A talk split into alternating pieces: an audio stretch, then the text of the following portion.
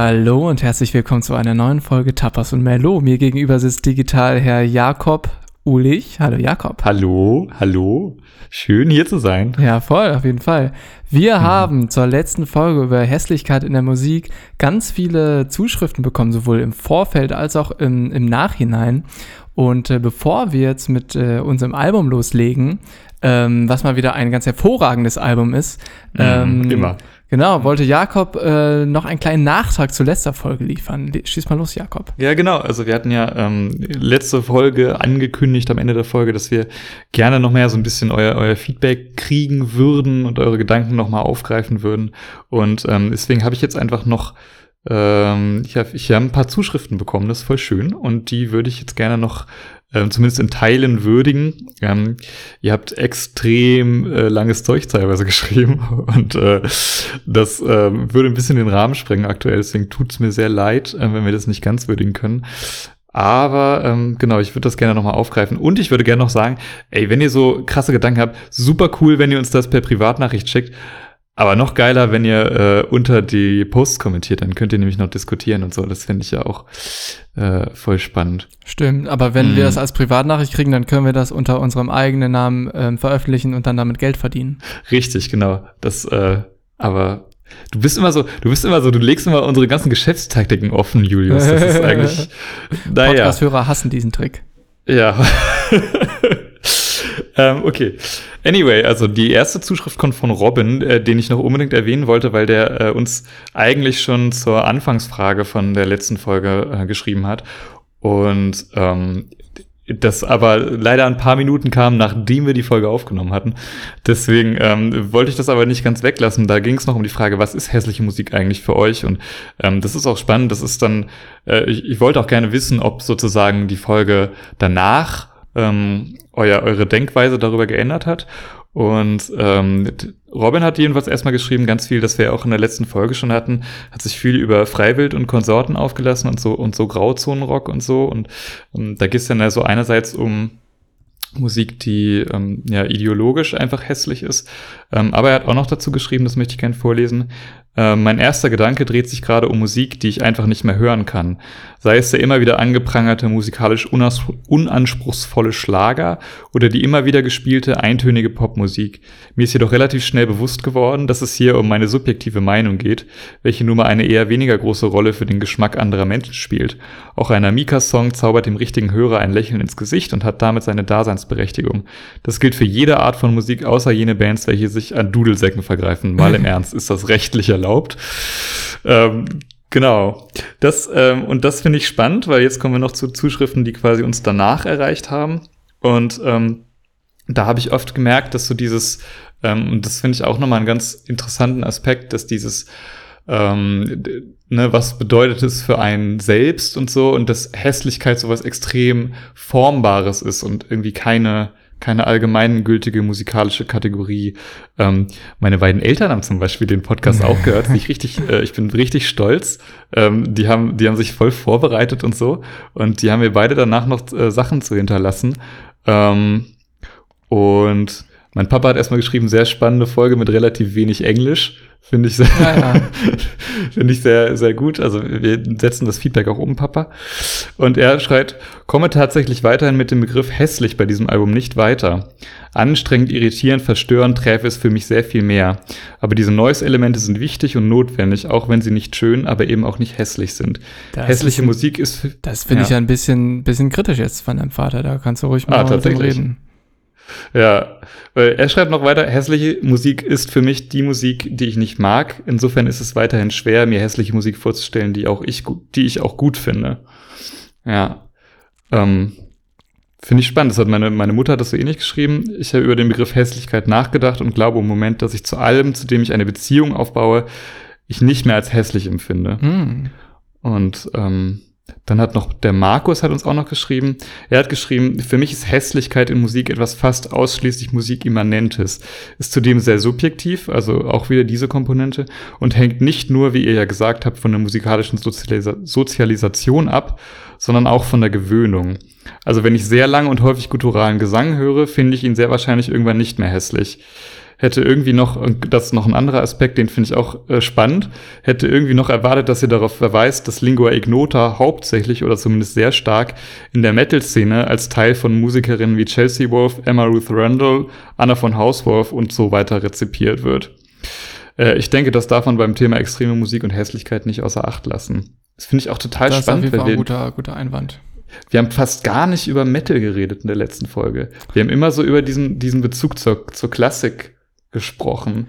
Ja, Ähm. wahrscheinlich, weil, weil das, das, das das war, was das Album anders gemacht hat. Aber ich habe Hm. den, äh, ich habe Anthony Fantano zitiert, der Hm. gesagt hat, dass das äh, Album über weite Strecken überhaupt nicht Metal ist, aber irgendwie dann doch the most Metal thing, äh, was so in den letzten Jahren rauskam. Ja. Ja, voll spannend. Das ist eigentlich ein guter Rückgriff zu Folge 1, wo wir auch so meinten, ja, oder uns gefragt haben, so ist, ist Heißkalt das beste Post-Hardcore-Album, also vom Wissen und Wollen das beste Post-Hardcore-Album. Und dann die Frage, ist es überhaupt noch Post-Hardcore, weil es halt so weg ist von sehr vielen Ja. Konventionen irgendwie. Und ähm, das ist ja eigentlich gute Musik auszeichnet, dass sie quasi schon so einen Bezug hat, ähm, den man vielleicht noch stärker suchen muss bei sowas abgefahrenem, aber das ist halt gerade dadurch, dass es so, so abgefahren, so abgespaced und so, so anders ist als die Vorlage, dass es dadurch eigentlich seine Spannung erzeugt. Da habe ich eine perfekte Überleitung, äh, weil ja. wir auch zu der heutigen äh, Folge eine kleine äh, Umfrage gemacht haben. Und zwar haben wir Mhm. gefragt, ähm, was verbindet ihr denn mit Instrumentalmusik? Wie findet ihr Instrumentalmusik? Hört ihr die überhaupt? Ähm, was für einen Stellenwert hat die bei euch? Und mich, mir hat der liebe Carsten von der Band Cora Winter geschrieben. Ähm, ich komme nämlich gerade drauf, weil du das mit Post-Hardcore äh, gesagt Mhm. hast. Ähm, ich muss da gleich an Post-Rock-Metal-Bands der 2000er und frühen 2010er denken. Mogwai, Godspeed You, Explosions in the Sky, aber auch Experimental Metal wie Behold the Octopus und Blotted Science. Dass die ganzen Post-Rock-Bands, inso, insbesondere den Gitarrensound der ganzen 2010er Post-Hardcore-Bands bis zum Erbrechen geprägt haben, bis zum Erbrechen geprägt haben, ist halt auch echt interessant. Und damit hat er natürlich auch völlig recht. So, Mhm. und ähm, äh, er meinte soweit, dass ich keine äh, in Delay getränkten High Single Note Wall of Sound Parts mehr hören kann. Das fand ich auch irgendwie Mhm. spannend, dass sich dann eigentlich auch so ein Sound, den wir halt auch mega abfeiern, dass der sich halt auch irgendwann äh, abnutzt und da, dass der halt Krass, irgendwann auch durch ist, weil wie viele Rip-Off äh, Heißkalt-Bands äh, äh, gab's, weißt du? Derbe. Derbe. Ja, voll spannend. Ähm, ich bin, was ist so dein, ähm, so dein Grundfazit aus dieser Umfrage? Ich finde es, also wir haben ein relativ ähm, weites Feld, aber was ich, also was ich relativ bemerkenswert fand, ähm, so an meiner Seite, ne, wir, das ist ja eh auch immer spannend, Julius und ich machen diese Umfragen ja so separat und ich, ich weiß immer nicht, was, was bei Julius geantwortet wurde. Ja, wir kriegen sehr unterschiedliche Julius. Antworten, ne? Ja, genau. Ähm, bei mir war relativ ähm, oft zu lesen, dass instrumentale Musik halt den Stellenwert hat, von wegen ähm, irgendwie, um etwas dabei zu tun. Mhm. Also Niklas hat uns geschrieben, perfekt, um das Bedürfnis, Musik zu hören, zu stillen und nebenbei noch zu lernen. Jannike hat geschrieben, äh, zum Lernen, Lesen perfekt. Stichwort Reading Soundtrack auf Spotify. ja, Ähm, mir wurde auch geschrieben, Uni-Stuff und ja. Lernen. Ja, genau. Habe ich extrem viel. Ähm, mein noch? Freund Finn hat Ja. mir aber auch geschrieben, skippen. Skip. Also da wird äh, Oh. Instrumentalmusik einfach konsequent geskippt. Krass. Ja. Und ich habe ich hab ja vor allem gefragt, ähm, dass, ähm, also welchen, mein, mein Wording war bei der Frage, welchen Stellenwert hat instrumentale Musik? Und ähm, Marcel hat zum Beispiel geschrieben, enormen, aber auch beim Lernen und Arbeiten hilft mir instrumentale Musik, mich zu konzentrieren. Aber dann finde ich es voll interessant, dass das, ähm, das wäre für mich eigentlich, ich weiß nicht, es ist ein bisschen böse, das zu sagen, aber für mich ist, ist das ein bisschen die, also ist es eher eine Entwertung der Musik eigentlich, weil die sozusagen dann nur so einen funktionalen Charakter hat, aber gar Mhm. nicht mehr für sich selbst zählt. Deswegen würde ich mit dem, ich, also ich würde ähm, auch nicht sagen, dass instrumentale Musik heute überhaupt keinen Stellenwert mehr hat oder so, aber ähm, ich, ich würde jetzt das nicht unbedingt als Argument eigentlich nehmen. Das finde ich total interessant. Es ist auch Funktionsmusik, ne? Mhm. Ja, genau. Das war auch so ein anderer großer Punkt, ähm, so Filmscores. Also ähm, das ist ja auch irgendwie was, ähm, was ganz viel äh, instrumental rezipiert wird. Ähm, oder eine der wenigen Instrumentalgattungen sozusagen Soundtracks, die eigentlich heute noch einen wirklich großen Stellenwert haben. Aha. Und ähm, da ja auch so verbunden sind mit ähm, aber mit einer anderen semantischen Ebene sozusagen. Also so dieses, ich habe das Gefühl, es ist ähm, das Problem, das viele Leute damit haben, ist, dass ähm, du dich sozusagen an nichts, nichts Konkretem festhalten ja. kannst, was jetzt so irgendwie Storytelling angeht oder so. Und wenn du aber so ein ähm, so ein Soundtrack dazu hast, der hat natürlich irgendwie den Film dazu und so. Und selbst wenn du den, äh, wenn du das dann so hörst, dann bist du ja meistens doch noch irgendwie an die Filmbilder gekoppelt oder so. Das heißt, du erschaffst dir die semantische Ebene so in deinem Kopf. Total. Es ja. gibt ja auch bestimmte äh, Musikstücke, die für mehrere Filme äh, verwendet wurden. Mhm. Ähm, eigentlich auch zwei sehr äh, junge Beispiele ähm, äh, oder ein sehr junges Beispiel ist das Stück äh, To the Nature of Daylight ähm, vom mhm. englisch-deutschen Komponisten Max Richter ähm, mhm. der das, glaube ich, Anfang der 2000er geschrieben und veröffentlicht hat. Und dann hat das erst äh, Martin Scorsese beim Film Shutter Island ähm, mhm. benutzt, den ich auch wahnsinnig, äh, wahnsinnig stark fand. Ähm, mhm. Ich glaube, das war auch irgendwie so zwei, Anfang der 2010er. Und vor ein paar mhm. Jahren wurde das gleiche Stück äh, auch in einer ähm, ähnlich wichtigen und emotionalen Stelle im Film beim Film äh, Arrival ähm, mhm. benutzt mit Amy Adams in der Hauptrolle. Und ja. äh, da hätte ich dann vielleicht gesagt, so, hm, es gibt schon einen sehr berühmten Film mit Leonardo DiCaprio in der Hauptrolle, wollen wir wirklich das gleiche Stück nochmal nehmen? Aber ja, es wurde ja. dann für, für beide irgendwie genommen. Ähm, und äh, wenn man das auf dem Level sieht, dass die meisten Leute, die, die, die dann denken, oh, der Song ist aber schön und den dann nachher hören, äh, denken dann ja vielleicht an beide Filme. Mhm. Ja, also ich meine, äh, das hat ja oft auch, also ich weiß jetzt nicht, wie es in dem konkreten Fall ist, aber ähm, das hat ja oft wenn man sozusagen Musik referenziert in Filmen, hat das ja tatsächlich oft auch so eine direkte, ähm, also hat das ja eine, einfach wirklich eine, eine Meinung, weil es eine Referenz auf das Original ist sozusagen. Also wie oft ist dieses, dieser, dieses, äh, diese Psycho-Streicher schon in irgendwelchen ah, Filmen ah, ja. aufgetaucht, immer so als als Hinblick auf ähm, auf diese Duschszene. Ja. Ähm, es, es, gibt natürlich auch ganz, äh, nochmal ganz andere Kunstgriffe. Zum Beispiel im mhm. besagten Film Shutter Island gibt es eine äh, Szene, äh, wo über einen Plattenspieler äh, quasi, ich glaube, irgendein äh, Streichquartett erklingt. Und dann fragt äh, eine Figur in dem Film, ist das Brahms? Und dann sagt eine andere, nee, das ist Maler. Und mhm. äh, wenn man so sich so ein bisschen mit Maler beschäftigt hat, dann merkt man, äh, dann, dann weiß man, was das für ein ambivalenter Mensch war und für ein ambivalenter Komponist und dass er ganz viel mit, äh, mit ähm, ja, äh, Dualität und sowas gespielt hat. Und äh, Spoiler mhm. Alert, äh, in dem Film könnte es auch sein, dass da jemand geistig nicht ganz auf der Höhe ist und so. Ah, und das ist dann schon so ein ganz kleiner Hint dazu. Und das finde ich dann mhm. eigentlich auch ganz spannend, äh, wobei das natürlich eher auf der Metaebene stattfindet als mit der Musik an ja, sich. Ja, ja, voll. Ich habe mich in dem Kontext übrigens auch gefragt, ähm, also, äh, warte, irgendjemand hat mir das sehr schön aufgezählt. Ähm, so, was sind denn, also was sind, wenn wir so drüber nachdenken, große Instrumentalgenres heute, ähm, was ist das eigentlich noch? Ähm, dann, ah, wo ist es denn, warte? Ähm, nee, genau, also ich, ich habe drüber nachgedacht, so, ja, was sind was sind denn die großen Instrumentalgenres eigentlich? Und, und Markus, äh, der uns auch geschrieben hat, der hat es eigentlich perfekt auf den Punkt gebracht. Ähm, wenn, wenn sie nicht zum Tanzen ist, also ähm, damit wahrscheinlich noch mal, was auch relativ wenig Leute genannt haben, aber es liegt vielleicht ein bisschen an meiner Bubble. Ähm, so elektronische Musik ist natürlich auch. Ich glaube, ich glaube, das Wording Instrumentalmusik äh, denkt man hm. erst so an richtige Instrumente. Dabei sind ja Voll. alle in einem ja. Techno-Song, alles, was man hört, sind ja auch Instrumente. Mhm, voll. Also was wir, genau, wir müssen, wir müssen auch unbedingt gleich noch drüber reden, was ist instrumental eigentlich. Ähm, mhm. Da habe ich, ähm, genau, aber ähm, Markus hat mir was geschrieben, wenn nicht zum Tanzen, dann ist es oft Spartenmusik und hat dann drei Genres aufgezählt, nämlich Post-Rock, Klassik und Jazz. Mhm. Und das ist, glaube ich, eine ganz gute Zusammenfassung Stimmt, Jazz wurde, glaube ich, gar nicht genannt bei mir. Mhm. Da muss ich aber mit meinem Kumpel Niklas Natti da immer schimpfen. Ja. Oder doch, einmal äh, Snarky Puppy und die ganze Jazz-Fusion-Riege hat äh, mhm. Max Beaucois geschrieben.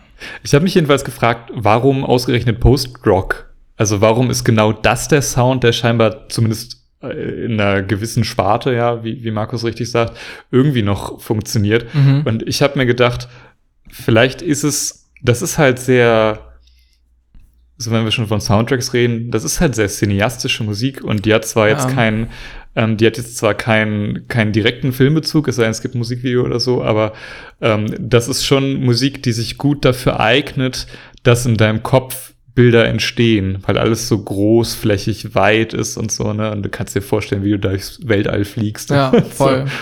So. Ähm, genau. Deswegen, ich weiß nicht, wurden die auch Songs genannt eigentlich? Also Mir wurde hab, keine ähm, konkreten Songs genannt, aber wenn du das jetzt gerade sagst, äh, die Hm. Band äh, Mogwai, äh, an der man ja, die, an die man ja eigentlich direkt denkt, wenn man Post-Rock hört und die Carsten ja auch genannt hat, die hat ja für mehrere ähm, äh, Serien vor allem, glaube ich, ähm, äh, Soundtrack-Alben mhm, äh, ja, veröffentlicht. So ich ja. ähm, The Fountain, äh, Les Revenants, Atomic, Before the Flood, Kin, Zero, Zero, Zero. Also sie haben mehrere, da, die haben anscheinend irgendwie einen Nerv getroffen. Gut, es gibt natürlich genug andere Leute aus der populären Musik, die Soundtracks schreiben, wie Johnny Greenwood und Tom York von, von Radiohead oder ähm, genau, Trent Reznor und Atticus Ross, ähm, für die, die ja viel für David Fincher schreiben. Aber äh, Mhm. das ist ja nochmal was anderes, als wenn wirklich die Band äh, Ja. den, den, den Soundtrack macht. Ja, voll. Ja, ich habe also ich muss sagen so, ne, ich habe ich habe auch so ein ich habe nach Songs gefragt auch und ähm, so die die Playlist, die hier jetzt quasi dabei ges- zustande gekommen ist, die trifft das, was Markus gesagt hat, schon relativ gut. Also wir haben unglaublich viel Post-Rock, ähm, warte, was haben wir? Wir haben natürlich Long Distance Calling, so die ähm, so Mhm. die deutsche Post-Rock-Band eigentlich. Also damit habe ich eigentlich auch festgerechnet, dass die irgendwie Ja. auftauchen. Ähm, dann auch so Maybe She Will sehe ich hier oder ähm, Russian Circles, ähm, If These Trees Could Talk. Das ist so einer, das ist glaube ich so mit Abstand der größte Block. Ähm, dann haben wir so ein bisschen Soundtrack, so aus Star Wars, Herr der Ringe und äh, ah, irgendwas hatte ich noch. Äh, Inception Time natürlich, Hans Zimmer. Ähm, absoluter Soundtrack-Klassiker. Ja, ja. Ähm, Vier Akkorde, ja. lieb ihm. äh, Genau. oh ja, wir müssten eigentlich auch mal, wir müssten eigentlich auch mal darüber reden, wie, äh, wie sich das Soundtrack-Game seit Hans Zimmer eigentlich verändert hat. Ja, Ähm, das stimmt. Wobei ich, mu- ich war ja nie so richtiger äh, Hans Zimmer Ultra, aber ich muss sagen, seit dem Interstellar-Soundtrack kann, äh, kann Hm. ich dem Mann seine Expertise nicht, nicht länger absprechen. Ja, ich, ach, ich weiß auch nicht. Sonst bin damit hätte es natürlich eigentlich- die Welt äh, für absolut re relevant gehalten, wenn ich, wenn ich Mm, mich über mm, Hans ja. Zimmer äußere. Ach ja, ich weiß auch nicht. Ne? Ich bin eigentlich eher ein, ein, ein John Williams Schulen-Fan. Ja, Aber- der, der, der Klassiker, aber der, Ja, da ja, kannst weiß. niemand mehr äh, hervorlocken. Ja, ich weiß, ich Ähm, weiß. Spannend wäre dann aber wirklich über die neue äh, Generation zu reden. Ich bin ja auch großer Fan von äh, Ludwig Göransson, ein Mhm. schwedischer Komponist, äh, der für den neuen Christopher Nolan-Film Tenet äh, komponiert hat, aber auch schon für, ähm, für Black Panther und für The Mandalorian. Ähm, Mhm. Und der hat auch ähm, äh, für Childish Gambino produziert. Der hat This is America zum Oh, Beispiel wow. geschrieben. Ah, no way. Mhm. Krass. Heftig, okay. Ähm, Das- das mir, bei mir wurden genannt ähm, äh, Ichika Nito, Sean Angus Watson oder auch Pliny sind gute Beispiele für Gitarreninstrumente. Und da kommen wir Mhm. unserem heutigen Thema schon äh, ein bisschen näher. Ähm, zu Post-Rock würde ich gerne noch den Beitrag von Haxan, äh, auch von der Band Cora Winter, ähm, Mhm. mit einbringen, der gesagt hat, Post-Rock hatte einen gerechtfertigten Hype in den Early 2010ern mit God is an Astronaut und 65 Days of Static. Und dann, Mhm. ganz spannend, äh, FrontsängerInnen haben zu 80% nichts Wichtiges zu sagen und machen es nur fürs Ego, to be honest. Das fand ich auch eine, eine gute Opinion. Ja, ja. ja, Paul ist ja voll spannend. Also pa Paul hat noch geschrieben, das fand ich auch nochmal einen schönen Beitrag, den ich gerne noch vorlesen möchte. Hm, also was für einen Stellenwert hat instrumentale Musik heute noch? Einen geringeren, als ihr zusteht. Oft für viele nur als Hintergrundbeschallung, was jetzt zu beweisen habe, würde ich sagen. Äh, für das Ambiente zum Lernen etc. Kleinere Songs gab es in Form des Lo-Fi-Beat Duma-Hypes, merkwürdigerweise, ähm, dass das so ist. Eigentlich die purste Form der Musik. Wer kam eigentlich auf die Idee, immer singen zu müssen? Ja. Ja. I don't know. Das finde ich auch Ähm. spannend. Ich glaube, das ist auch so ein Konditionierungsding, ähm, äh, dass ja frü früher die meiste Musik äh, instrumental war und dann hat sich eben äh, im Rahmen der, oder ja, du, du verdrehst die Augen, Volksmusik und sowas war natürlich nicht äh, Ja. nur instrumental und so, aber ich Mhm. sag mal, die großen, die großen Meister, an die wir uns erinnern, alles, was wir irgendwie Mhm. als relevant erachten aus den letzten äh, Jahrhunderten, ähm, würde ich behaupten, war Mhm. das meiste instrumental. Hm, ja. Oder was meinst Ja, du? Gut, es gab natürlich Oper und Operette und Schlag mich tot und Musicals, Hm. aber meinst du nicht, dass äh, Sonaten und äh, Quartette und Sinfonien, dass das Mhm. irgendwie den, den größten oder beziehungsweise den wichtigsten Ja. Teil ausgemacht? Ja, das finde ich voll schwer zu sagen, weil also das Problem an dieser Sache ist halt immer, dass die, das Extrem, was wir von europäischer Musikgeschichte haben, halt unglaublich verzerrt ist, weil das natürlich halt, also die ganze Musikwissenschaft oder uns, unsere ganze Erinnerungskultur an Musik aus von vor hunderten von Jahren da halt darauf basiert, dass irgendjemand was aufgeschrieben hat. Und ähm, das ist bei Volksliedern einfach oft nicht so gewesen. Mhm. Ähm, und ja, ich weiß nicht, so alles, was uns halt ne, volksliedhaft überliefert ist, das ist eben nicht instrumental, sondern hat halt schon Text und war halt ähm, populär im Volk. Und es ist jetzt, also, hm, es ist sehr schwer, finde ich, daraus ähm, abzuwägen, wie wichtig jetzt das eine und wie das andere war. Also was sicher ist, ist, dass so ähm, instrumentale Musik für den ähm, für die Elite wahrscheinlich so ein bisschen ähm, das Nonplusultra war, wobei ja, die aber halt der auch ab dazu einer- zählen wir uns doch. ja, okay. Dann, okay. Ähm, miss, missachten wir den Pöbel. und, äh, nee, aber was ich, also was ich vielleicht dann zu dem Thema noch spannend finde, selbst da ähm, gibt es ja in der klassischen Epoche das Phänomen der Salons, ja, Mhm. wo sich also, ähm, ähm, wo zwar Instrumentalmusik ähm, passiert ist, auch hohe Kunst, also äh, Stücke von, also eigentlich alle Komponisten, die damals das auf sich hielten, mussten aus finanziellen Gründen irgendwie ihr Zeug in Salons bringen. Ähm, also das heißt auch so große Stücke, an die wir uns jetzt an, an Kunst erinnern und so, die ist damals oft in Salons gespielt worden, also zumindest so die, die kammermusikalischen Sachen. Ähm, nur, das ist im Grunde genau dasselbe wie heute, äh, wenn Leute Instrumentalmusik zum Lernen benutzen, weil in diesen Salons hat kein Arsch zugehört. Ja. Die haben da gesessen, miteinander geredet und das war so ein High-Class-Verein. Ähm, aber ja, das, das war, also es geht, geht schon ganz, ganz schön lange so, glaube ja, ich. das Und dass die unsere generell unsere ähm, übrigens, das ist auch interessant, unsere Art und Weise, wie wir auf Konzerten zuhören, das ist auch noch nicht so lange so. Also ähm, das war durchaus üblich, auch bei normalen Konzerten, dass man sich da unterhalten hat für viele hunderte Jahre lang. Und das ist erst wirklich, ähm, das ist allmählich erst so zu, ähm, also das, das ist auch zu nach der Klassik hat sich das eigentlich, oder so während der Klassik hat sich das erst allmählich gewandelt, dass wir wirklich in ein Konzert uns setzen und zuhören.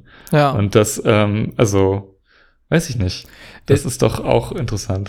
Voll, im 19. Jahrhundert ähm, war ja wirklich da so der Fokus, die Leute kommen da hin und hören der Musik zu und da wurden teilweise auch Sachen gemacht, wie das äh, Orchester zu verdecken oder Mhm. ähm, dass Ja. wenig Licht im Raum ist, dass man quasi wirklich nur, äh, nur den Sinn äh, des Hörens äh, bedient und alles Mhm. andere, also es galt so als das, das höchste aller Gefühle, wenn man nur zuhört. Während ja Mhm. mittlerweile, Ja. oder damals gab es auch schon Experimente, aber ähm, ist es natürlich so, der Körper ist ein vollständiger Organismus und so und du kannst den Geruchssinn und das Fühlen und, und wie warm ist es im Raum, das kannst du ja gar nicht alles ausschalten, wenn du, ähm, äh, wenn du im Orchester bist, äh, also wenn du Musik Mhm. hörst. Ne? Ja, genau. Also vielleicht, ähm, um, um dann mal zu, überzuleiten oder diese, diesen Block ein bisschen ähm, zu resümieren, so aus meiner Sicht, finde ich es äh, irgendwie also A, spannend festzustellen, dass wir scheinbar irgendwie ganz, ganz dringend diese semantische Ebene brauchen, Mhm. auf irgendeine Art und Weise. Ähm, und dass ich das aber eigentlich ähm, sehr ärgerlich finde, weil ja gerade instrumentale Musik, die sich ja bewusst ist, dass sie diese semantische Ebene nicht, nicht direkt liefert ähm, und deswegen quasi nicht als Untermalung von irgendwie ganz spannenden Geschichten dienen kann. Das heißt, die muss ja wirklich, ne, wie Paul sagt, das ist so die pureste Form von Musik eigentlich. Mhm. Das heißt, die Musik muss sich von sich selbst aus ähm, so interessant und spannend sein. Und das Die, führt ja Musik auch ist, dazu, die dass Musik ist absolut Ja. inhaltslos. genau Sie hat keinen Die ist- Inhalt. zumindest kein, ähm, also ich, also ich habe äh, lustigerweise God is an Astronaut, die du vorhin angesprochen hast, mit denen habe ich lustigerweise letzte Woche gesprochen. Naja. Und für die haben, und für die haben, also die hat, haben mir schon gesagt, dass so ähm, jeder ihre Stücke, die sie schreiben, für sie einen ganz wichtigen Inhalt haben, aber der ist halt nicht, also der kommt halt nicht so raus. Du kannst so erahnen, vielleicht, was ja, für ja, genau. Emotionen Aber das stehen, ist ja ne? genau. dann ja auch eine Ja. andere Ebene, als wenn man jetzt das Genau, genau, ihnen genau. Genau. Ähm, und aber jedenfalls ähm, dadurch, dass so diese Musik ja den Anspruch hat, ähm, dass sie so ohne Semantik überzeugen muss. Mhm. ähm, ist ja das eigentlich ähm, hat Potenzial und es ist, würde ich sagen, ist auch oft so gegeben, ähm, dass sich Strukturen und Soundgestaltung und so deutlich spannender gestalten als bei ganz, ganz, ganz vielen anderen Bands, Ja. die äh, irgendwie vokal auch arbeiten oder mit Text. Und ähm, deswegen ist es doch eigentlich bitter, dass wir ähm, denen dann irgendwie nur so als Hintergrundbeschallung zum Lernen ähm, irgendwie frönen. Ja, Ja, ich, das- voll. Ich, ich glaube, wir sind einfach sehr darauf äh, gedrillt, äh, Vokalmusik zu konsumieren. Und ich glaube, Mhm. dass da, das liegt daran, darauf wollte ich ähm, hinaus, ähm, dass sich das einfach besser verkaufen lässt. Und wir Mhm. einfach in einer Zeit leben, die sehr, sehr geprägt davon ist, wie lassen sich äh, Dinge verkaufen und wie Mhm. haben sich Dinge in der Vergangenheit verkaufen lassen. Keine Ahnung. Wenn irgendwas in den 50ern, 60ern, 70ern erfolgreich äh, geworden ist, dann kann man davon ausgehen, dass sich die Hörgewohnheiten, die da geprägt wurden, auch noch eine Ze äh, Zeit lang weiter durchziehen. So, weißt du, wenn ja. halt irgendwie Frank Sinatra und Elvis und sowas oder die Beatles oder sowas erfolgreich werden ähm, oder also die, die, die großen Weltstars werden, ähm, ist wahrscheinlich davon auszugehen, dass die Leute eher darauf äh, eher was suchen, wo die Leute auch ihre Stimme benutzen, als Mhm. äh, okay, Miles Davis äh, spielt super gut Trompete, jetzt werden die Trompeter so die großen Stars. Weißt du, was ich Mhm. meine? Ja, voll. Hm. Ja, ich, ähm, ich finde auch, also Marketing ist, glaube ich, und sowas ist halt extrem wichtig, weil du ähm, Musik ist halt viel abstrakter als Text für uns, Mhm. äh, als Allgemeinbevölkerung, weil jeder versteht ja Text, aber nicht jeder Du versteht meinst Musik. für unsere Podcast-Hörer, nicht für uns. Was? Also, ja, ja, voll, also, klar. Ich, ich, ich, ich kann kann sofort jede Note durchschauen, die ich, die ich, äh, also ganz klar. Ähm, aber das, ähm, so, jetzt war scheiße, wo wollte ich drauf hinaus? Genau, also das Text halt, Text ist halt viel schwerer, äh, also Text ist viel einfacher erklärbar, als Ja. wenn du ähm, Musik erklären möchtest. Und da können wir ja jetzt zu der Band kommen, die wir heute besprechen wollen, denn Polyphia sind eine Band, die nichtsdestotrotz ganz viel erklären äh, auf ihrem YouTube-Kanal, Ja. ähm, wie, sie, wie sie Songs machen. Und das ist vielleicht, ähm, Fragezeichen, Fragezeichen, eins ihrer Erfolgsrezepte. Ähm, ja, wir reden heute über Polyphia und ihr Album New Levels, New Devils. Ähm, Julius, willst du deinen, äh, deinen Wikipedia-Vortrag über diese Band machen? Ich schüttel da mal kurz was aus dem Ärmel, wenn das okay ja, ist. klar. Ähm, ja, Polyphia ähm, sind, ihr habt es vielleicht schon, äh, äh, ja, euch vielleicht schon äh, gedacht, eine Instrumental-Band, sage ich jetzt mal ganz weit gefasst, ähm, aus Texas in den USA.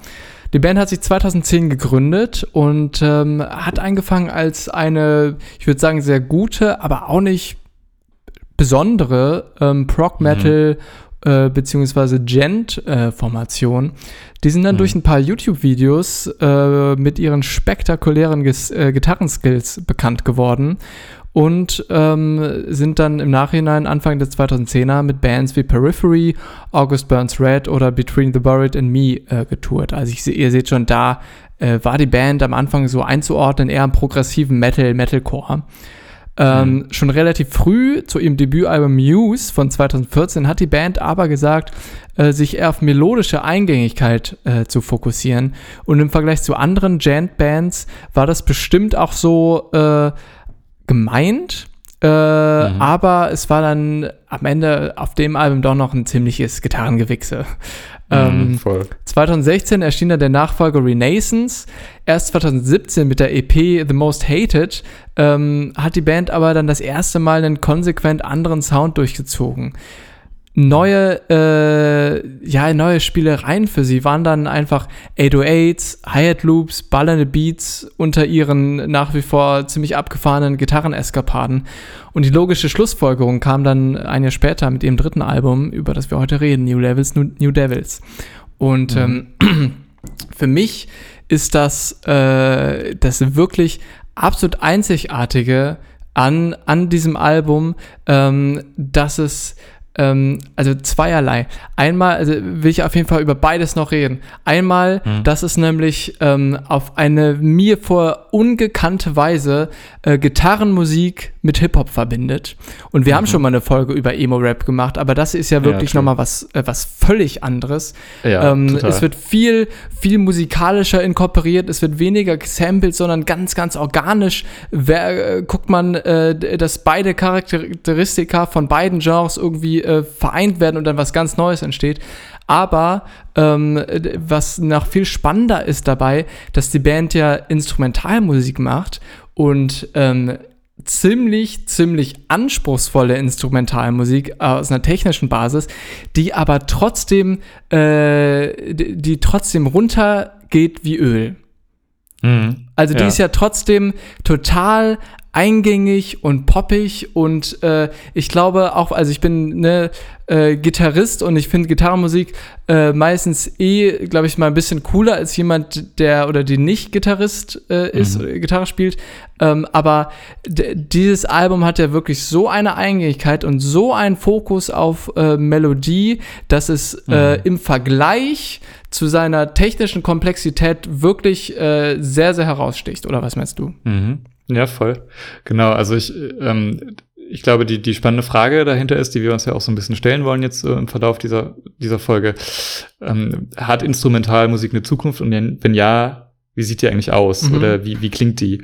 Ähm, und das ist ja so spannend. Ne? Wir haben irgendwie jetzt vor, vor ein paar Minuten drüber geredet, dass ähm, eigentlich ja so, so Post-Rock und äh, das sind ja ganz oft auch so Proc-Geschichten und sowas, die dann irgendwie instrumental arbeiten, dass die ähm, eigentlich äh, den Anspruch haben müssen, ganz interessante Songstrukturen äh, zu haben und dann ähm, ja auch echt äh, also auch, auch geiles Zeug machen, ne? Also irgendwie Between the Bird and Me und zum Beispiel muss ich immer dran denken, die haben so ein, also das ist jetzt nicht nur instrumental, aber sehr, sehr instrumental fokussiert.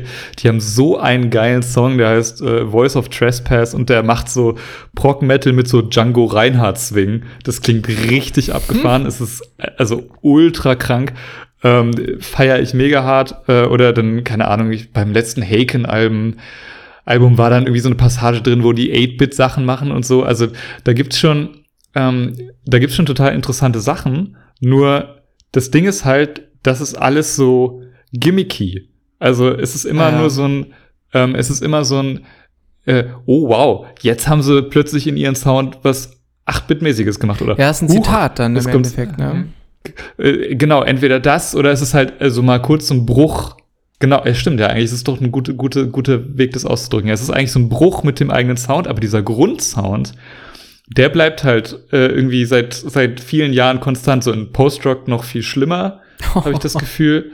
Ähm, aber also, naja, ja, doch, ist ja schon so. Ähm, aber äh, in, in, keine Ahnung, so die, die, die so diese Grundidee von, von Prog Metal oder so, die hat sich ja einfach seit Ewigkeiten nicht verändert. Und dadurch, da das halt irgendwie so die, die vorherrschenden Instrumentalgenres sind, ähm, sind wir da irgendwie, keine Ahnung, habe ich das Gefühl, wir sind da irgendwie auf einer Sackgasse.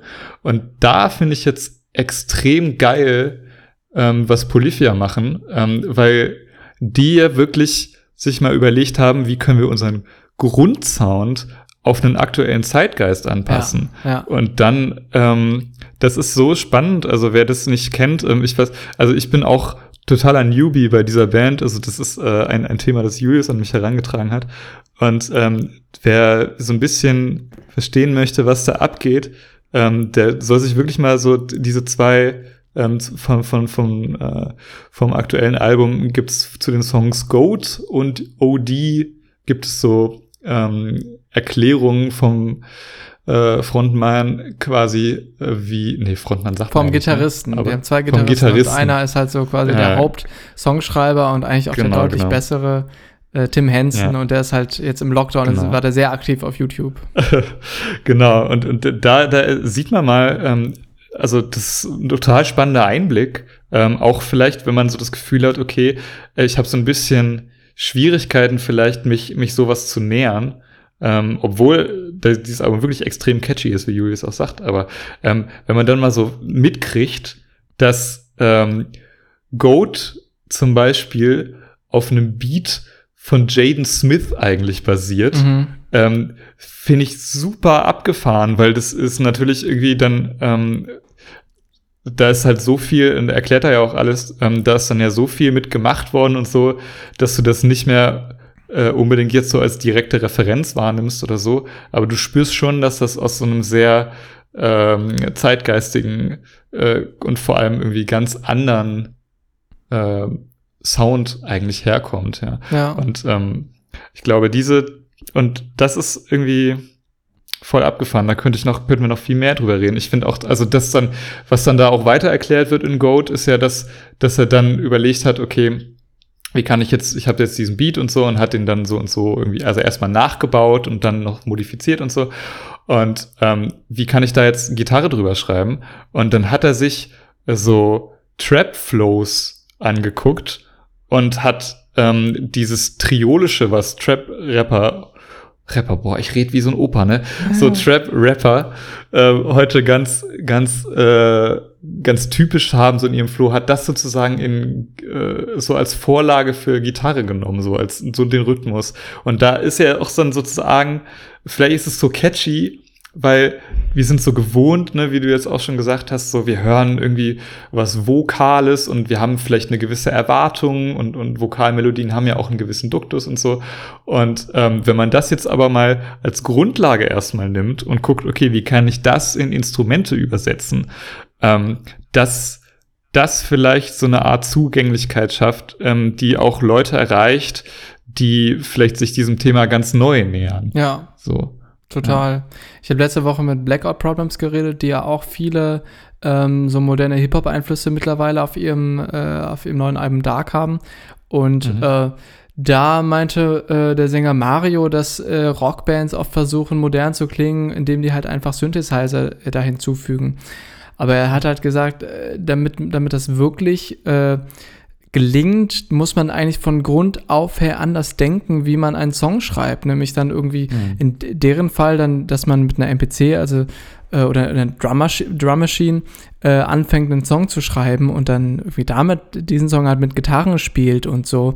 Und genau das gleiche äh, habe ich das Gefühl, machen Polyphia ja. Ähm, also d- die haben ja das Instrument Gitarre absolut durchgespielt. Mhm. Ihr müsst euch auf jeden Fall mal auf YouTube so ein paar Videos reinziehen von entweder Polyphia Live oder, oder Tim Henson. Das ist wirklich unmenschlich, wie diese Typen äh, Gitarre spielen. Also du, Ja, wenn ich, äh, wenn du das hörst, äh, dann, also man muss das sehen, um wirklich äh, zu denken, okay, krass, jemand bewegt wirklich seine Finger so schnell wie diese Jungs. Das, das ist wirklich beeindruckend. Ähm, und das Spannende ist ja, dass die quasi, ich sag mal, die erste Hälfte ihrer Bandzeit das auch so ein bisschen zum Selbstzweck äh, genutzt haben. Und eben dieses klassische Gitarrensolo und guck mal, wie, wie heftige Solos ich spielen kann, dieses Shredder-Ding und so. Ja. Äh, das haben die ja voll äh, durchgezogen. Aber dann haben die irgendwann äh, die Kurve gekriegt und äh, geguckt, okay, wie können wir, wie können wir denn äh, damit wirkliche ähm, Musik machen? Und Mhm, ähm. Da habe ich mal ähm, ich habe Jakob auch das Video geschickt, das ist wirklich einfach nur hilarious von ähm, Herman Lee, der Gitarrist der mhm. Band Dragon Force aus äh, England, ähm, halt eine Power Metal Band und der streamt auch relativ viel in den letzten Monaten ähm, und das ist wirklich einfach nur so lustig, weil dann sind da stand in einem Stream äh, Herman Lee äh, von Dragon Force, äh, Tim Henson von Polyphia und Tosin Abasi von, von Animals as Leaders äh, so äh, nebeneinander und haben halt irgendwelche Gitarrensolos geschreddet und es gab noch so einen Ventilator, damit Herman Lees Haare so richtig nach hinten geweht waren und so. Es war halt so richtiger, so breitbeiniger Metal. Also ähm, sehr, sehr lustig, aber halt auch ein bisschen, bisschen corny. Ähm, aber äh, zu diesem äh, Stereotyp des äh, Gitarrenhelden irgendwie hat sich Tim Henson dann auch mal geäußert und er hat später mal gesagt, dass das ein bisschen hart äh, war, wie er es gesagt hat, aber in einem Interview mit äh, Music Radar hat äh, Tim Henson gesagt, als er äh, nach der Zukunft von Gitarrenmusik äh, gefragt wurde, mhm. Ich sehe es weniger gitarrenzentriert und musikalischer, weil ich hoffe, dass die Gitarrenmusik stirbt. Ich möchte, mhm. dass sie einen schmerzhaften Tod stirbt, weil so viel davon einfach nur Schwachsinn ist. Und ich, ich ja. denke, die Leute sollten sich mehr auf die Musik selbst konzentrieren und die Gitarre als Werkzeug zum Musizieren verwenden, im Gegensatz zu ich werde Gitarrenmusik spielen, weil so viel mhm. davon einfach nicht gut ist. Oder hat Music mhm. Radar gefragt, versuchst du bewusst, die typischen virtuosen Gitarrenklischees zu vermeiden? Und er, Tim meinte, ein Großteil dieser Scheiße ist so verdammt corny, ich hasse es.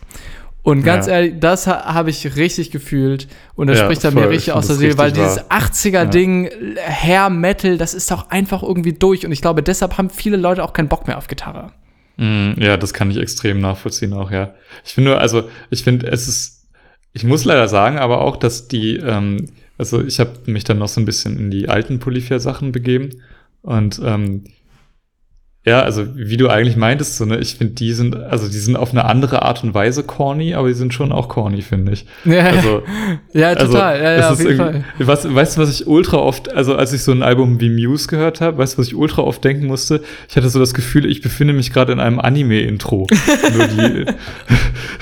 Nur die nur die, äh, nur die, irgendwie der, der, der pathetische Gesang darüber fehlt so. Aber ja, ja, das stimmt. Es war echt, es war echt, also das fand ich eine doch eine ziemlich treffgenaue Assoziation eigentlich. Deswegen irgendwie so umso beeindruckender, was für ein kranker Sound dann dieses neue Album hat. Also ich finde, da ist es dann halt, genau, also ich glaube, um das grundlegend beschreiben zu können, muss man halt sagen, die, die ist halt Musik, die erstmal auf Beats basiert mhm. und nicht äh, auf irgendwelchen, ähm, ja, wie würde man sagen, äh, das, das Riff ist nicht im Zentrum oder so, sondern ja. das, das, das, der Beat ist erstmal das, ähm, das, das erfährt man ja in diesen Erklärvideos dann auch so gut.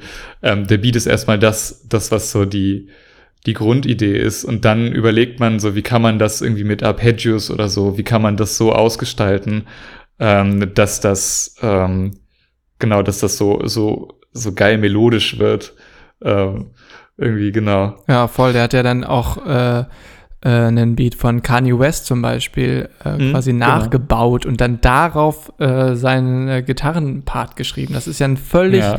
andere Art äh, zu komponieren, im Endeffekt auf der Gitarre mhm. zu komponieren, als ja, welches, welches geile Pentatonikgriff kann ich jetzt irgendwie zacken. Mhm, voll. Und wo wir, also du sprichst den Song OD an, zu dem es auch ein, äh, ein Erklärvideo gibt, genau. Und da hat er auch gesagt, dass, ähm, das finde ich auch irre, wo wir irgendwie über, also ähm, über so, äh, wir haben eigentlich geredet, dass so, so, so Post-Rock und Prog-Zeug in der immer so ganz komplexe Strukturen hat und so.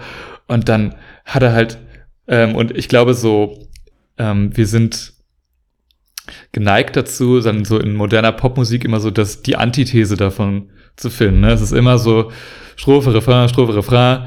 Mittlerweile habe ich das Gefühl, äh, also früher war es dann noch Bridge und dann nochmal Refrain und mittlerweile habe ich das Gefühl, ab also die Bridge gibt es schon gar nicht mehr. Es gibt eigentlich nur noch Strophe, Refrain, Strophe, Refrain. Mhm. Oft zumindest. Und ähm, das ist so eigentlich so die Antithese von interessanter Struktur. Aber der hat halt, ähm, hat dann irgendwie erzählt, wie er so ein, so ein Taylor Swift-Song gehört hat. Und ähm, meinte, wie hart er den disliked hat, so richtig, richtig krass abgelehnt hat. Und dann äh, sich den aber angeguckt hat, weil er wissen wollte, warum er ihn so hasst und dann aber festgestellt hat, dass innerhalb dieses Songs ein, eine großartige Struktur ähm, steckt, die er so geil findet, dass er den ganzen OD-Song, wo dieser Kanye West Beat zugrunde liegt, ähm, dass er den OD-Song äh, komplett genau wie den Taylor Swift-Song strukturiert hat. Ja. Und dann zeigt er auch wirklich so im Soundprogramm, äh, wie sozusagen sich die, die, die, also wie die Songs so übereinander liegen. Eigentlich müsste man die mal so parallel mit abspielen. Ich weiß nicht, ob das. Ja, ja. Äh, also gut, es sind natürlich dann sehr unterschiedliche Songs, aber ich fand auch ja, der, spannend. Also das, ja. das zeigt halt wirklich, dass äh, was die Band auch schon länger sagt, dass die eigentlich äh, gar nicht mehr Gitarrenmusik hören, sondern eigentlich nur noch Pop und Rap. Und dass das mhm. ja wirklich, äh, das zeigt ja echt, dass das die also die, die, die, die verstehen einfach ihr Gitarrenhandwerk davon aus diesen jahrelangen Gen-Shredding-Geschichten. Äh, aber mittlerweile ähm, rührt diese ganze Inspiration einfach von, äh, von Pop und Hip-Hop. Und die Gitarre mhm. ist einfach, äh, einfach ihr Werkzeug, die sie aber nie zum Selbstzweck äh, benutzen. Ich glaube übrigens, mhm. dieses ähm, ja, die, dieses Klischee irgendwie mit äh, diesen super komplexen Strukturen bei Gitarrenmusik, das resultiert aus diesem Ding, ja, äh, Metal ist der neue Klassik.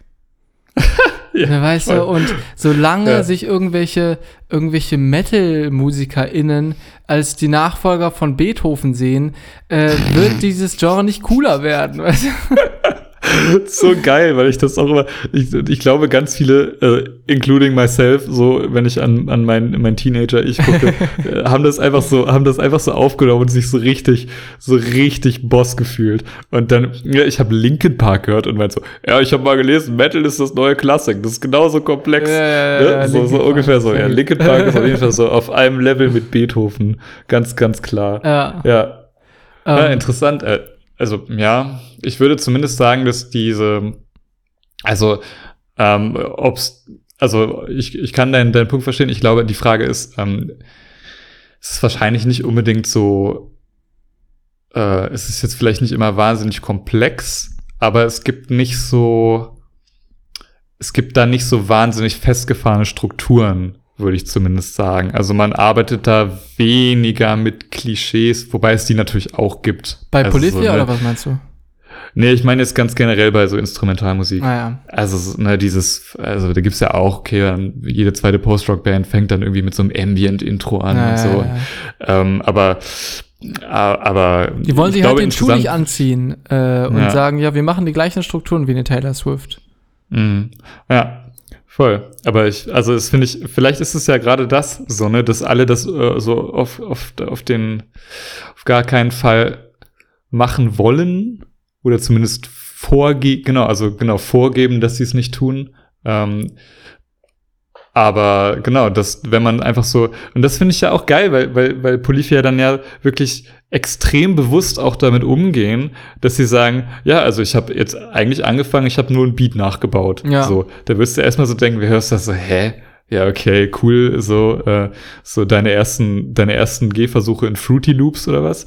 aber, ähm, aber dann, ähm, das, wenn man das sozusagen so bewusst äh, nimmt und dann, was sie halt das ist ja eigentlich das Ding. Sie schaffen es ja daraus so was komplett eigenes zu machen, dass du die Referenz am Ende wirklich nur noch erahnen kannst oder wahrscheinlich auch nicht, nicht drauf kommen würdest, wenn du es nicht wüsstest, ähm, dass, dass das ja wirklich ein wahnsinnig kreativer Prozess ist und der dann mal so offen wie nie eigentlich zeigt, wie sehr wir uns eigentlich von unserer Umwelt inspirieren lassen. Und ähm, ich glaube, wenige machen das so bewusst wie diese Band. Also ja. ganz viele saugen, glaube ich, äh, irgendwie Zeug natürlich auf, dass sie hören. Das macht jeder, der künstlerisch tätig ist und äh, so indirekt fließt das dann vielleicht irgendwie ein. Aber wenn man sich mal wirklich die Zeit nimmt, zu gucken, was ist gut, so ich hasse den Taylor Swift Song, aber die Struktur ist irgendwie geil. Ja, komm, das filtern wir mal raus. Ähm, das ist doch eigentlich äh, die beste Art von Inspiration, die man haben kann. Voll. Ja. Ich finde auch richtig spannend, dass, äh, die, dass er größtenteils äh, oder der, der größte Einfluss von moderner Musik auf das Album, würde ich mal sagen, ist Trap. Mhm. Und ähm, dass aber natürlich ähm, halt diese ganzen 808-Geschichten davor kommen und so, aber die Band äh, auf ihren Instrumenten auch Trap spielt. Der ja. Bassist zockt genauso Bass, äh, wie du sonst eine 808 äh, programmieren würdest. Und der Drummer macht auch diese, diese äh, ganz filigranen Hi-Hat-Triplet-Flows. und also mhm. das, und was ja sonst eine, was ja sonst Maschinen machen. So, das ist ja eigentlich auch mhm. ähm, äh, ganz interessant, dass man irgendwann die Drum Machine in den 80ern äh, entwickelt hat und die dann erst den Menschen ersetzt hat äh, und halt Bands äh, gar keinen Schlagzeuger mehr hatten, aber trotzdem halt ein Schlagzeug durch ihre Drum Machine und so, dann äh, durch diese ganzen Hip-Hop-Geschichten, hat man die Drum Machines dann irgendwie so äh, so modifiziert, dass sie dann ähm, gar nicht so äh, auf den Punkt ähm, die Beats gemacht haben. Stichwort Jay Dilla, wo ja alles mhm. immer so ein bisschen off war, alles so immer so ein bisschen neben dem Beat und so. Und dann haben die Drummer wieder angefangen, boah, dieser äh, Flow von diesen Jay Dilla Beats ist so nice. Jetzt zocken wir auch mal so äh, wie der. Das heißt, da haben die Menschen äh, dann wieder äh, die Drum Machines ersetzt so und ähnlich ist es ja jetzt hier auch. Ähm, mhm. Trap Beats entstehen ja zu 100% ähm, in einem Musikprogramm und diese Band spielt aber alles, was du sonst in MIDI programmierst, spielt ihr halt alles selber. Und mhm. Mailen ist halt einfach richtig. Ja, ja. Ich habe übrigens auch extrem äh, spannend, finde ich dann in dem Kontext auch noch, ich habe gedacht, so die Art und Weise, wie die ähm, Band da mit diesen Kompositionen umgeht und so, ähm, ich habe schon öfter gedacht, dass so die, ähm, dass so das Soundprogramm, also so Logic oder so, ähm, dass das eigentlich die Partitur der Zukunft ist oder die Partitur der Gegenwart, besser ah, gesagt. Ja. Ähm, und ähm, die, ne, die Musikwissenschaft hat immer so ein ganz großes Problem damit, äh, sich Popmusik anzugucken. Ich glaube unter anderem auch darum, weil es da irgendwie keine Partitur gibt und man muss sich ja anstrengen, was zu hören und so. Und irgendwie ist das ganz anders und alles. Ja. Und ich komme da nicht weiter mit, mit äh, sonaten Hauptsatzform. Ähm, und äh, das, ähm, das ist, und so moderne Popmusik hat dann gleichzeitig halt die Schwierigkeit, dass ganz viele Prozesse, die bei der Komposition halt entstehen, dass du die am Ende ähm, im fertigen Stück überhaupt nicht mehr nachvollziehen kannst, ähm, weil da geht's dann ja viel um so, ähm, was für eine Ästhetik möchte ich haben und dann baller ich auf äh, die die, den Drumbeat, den ich da jetzt eingebaut habe, irgendwie 87 verschiedene Effekte drauf. Das kannst du ja nie, nie im Leben nachvollziehen, mhm. wenn du es einfach nur hörst. Und ähm, dass sich jetzt eine Band mal so hinsetzt und ihr Soundprogramm öffnet und dir quasi demonstriert, okay, ich habe das so und so gemacht. Und das ist ja gerade auch voll, voll das Ding, ähm, dass, dass Künstler äh, Live-Songs bauen, irgendwie bei Twitch oder so. Also Mike Shinoda hat jetzt irgendwie letztens ganze Alben gemacht, äh, zusammen mit seiner Twitch-Community oder Deadmau5 macht das auch ganz viel und so. Ähm, dass wir, dass es eigentlich so eine spannende Möglichkeit ist. Und ich habe das aber in der direkten Form, wie das jetzt hier passiert ist, habe ich das auch noch nicht, nicht gesehen. Mhm. Ähm, und ich glaube, das ist ein großes, großes, großes Potenzial, ähm, dass sich weil es auch so gut erklärt ist einfach und irgendwie so, so fassbar ist, obwohl es so, ähm, obwohl da komplexe Vorgänge durchaus passieren, ähm, dass, dass sich Menschen vielleicht mal wieder auf Instrumentalmusik einlassen, weil sie sozusagen ähm, ein bisschen ja, an die Hand genommen werden sozusagen und dann beim Hören denken können, ah Mann, ja, jetzt weiß ich, wo das herkommt oder wie das entstanden ist und so. Das ist ja auch spannend und dann, dann hört man ja noch mal ganz anders. So, es ist eine ganz andere Form der Aufmerksamkeit und die, die scheint uns ja irgendwie so ein bisschen bisschen zu fehlen, ja. was Instrumentalmusik angeht aktuell. Eigentlich müssten ja. äh, Musikschaffende ihre äh, Ableton-Projektdateien veröffentlichen, für, ja, damit die Wissenschaft sich damit beschäftigen kann. Ich fände das so geil. Ich weiß gar nicht, ob man dann, äh, kann man dann noch jeden kleinen Effekt nachvollziehen, wenn man das jetzt einfach so öffnet bei sich zu Hause? Ähm, oder? Ja, also Kommt halt drauf an, ne? Du kannst natürlich die, also was es auch gibt, äh, ich glaube Mix with the Masters heißt das auf, äh, auf YouTube, wo quasi ähm, die rohen Spuren von, äh, von verschiedenen Songs oder immer halt von, mm. in mhm. einem Video von einem Song durchgegangen werden. Da gibt es zum Beispiel ein sehr beeindruckendes Video mit der Session, mit der Pro Tools Session von äh, Doomed von Bring the Horizon. Mhm die halt tausend verschiedene äh, Gesangs- und Synthi und Atmosphäre und so. Und ich, also ich finde, es äh, ist nach wie vor mein Lieblingssong von Bring the Horizon. Mhm. Aber das ist halt auch so krass, weil die haben da wirklich, also zig Spuren, unzählige Spuren, wo Ja, die ja. alle so ein ganz kleines bisschen dazu beitragen, aber alles, alles in allem entsteht dann halt dieser, die, äh, dieser Sound. Aber es kann natürlich sein, ähm, dass wenn du äh, dann quasi die, die Spuren dann exportierst und du hast dann, äh, ich sag mal ganz blöd, Kanye West nimmt bei sich zu Hause äh, irgendeinen neuen Song auf und haut dann einfach, weil er Kanye ist, über seine Stimme mega viel Autotune und einen billigen Gitarrenverstärker, dann klingt wahrscheinlich die rohe Audioaufnahme gar nicht mal so geil. Ähm, man braucht eben die Effekte, um zu, das irgendwie nachzuvollziehen. Mhm. Also eigentlich, Mhm. ja, eigentlich müsste man mal da irgendwie ähm, äh, bräuchte man da ein bisschen In- Innovation. Leider kann man damit kein Geld verdienen, Jakob. Ne? Ja, Ah. Sonst wird es bestimmt machen. ja, ich habe oh, ich hab letztens, äh, aber dann ist es jetzt auch wieder Partitur, ich habe letztens äh, äh, The Hirsch-Effekt haben ein äh, Crowdfunding gemacht für ihr, eine EP, die sie mit Orchester aufnehmen wollen. Und ich habe mir die, ähm, die Partituren quasi als, als Backing Mm. äh, geholt. Das ist voll cool. Das sollten mehr Bands machen, wenn es sowas gibt.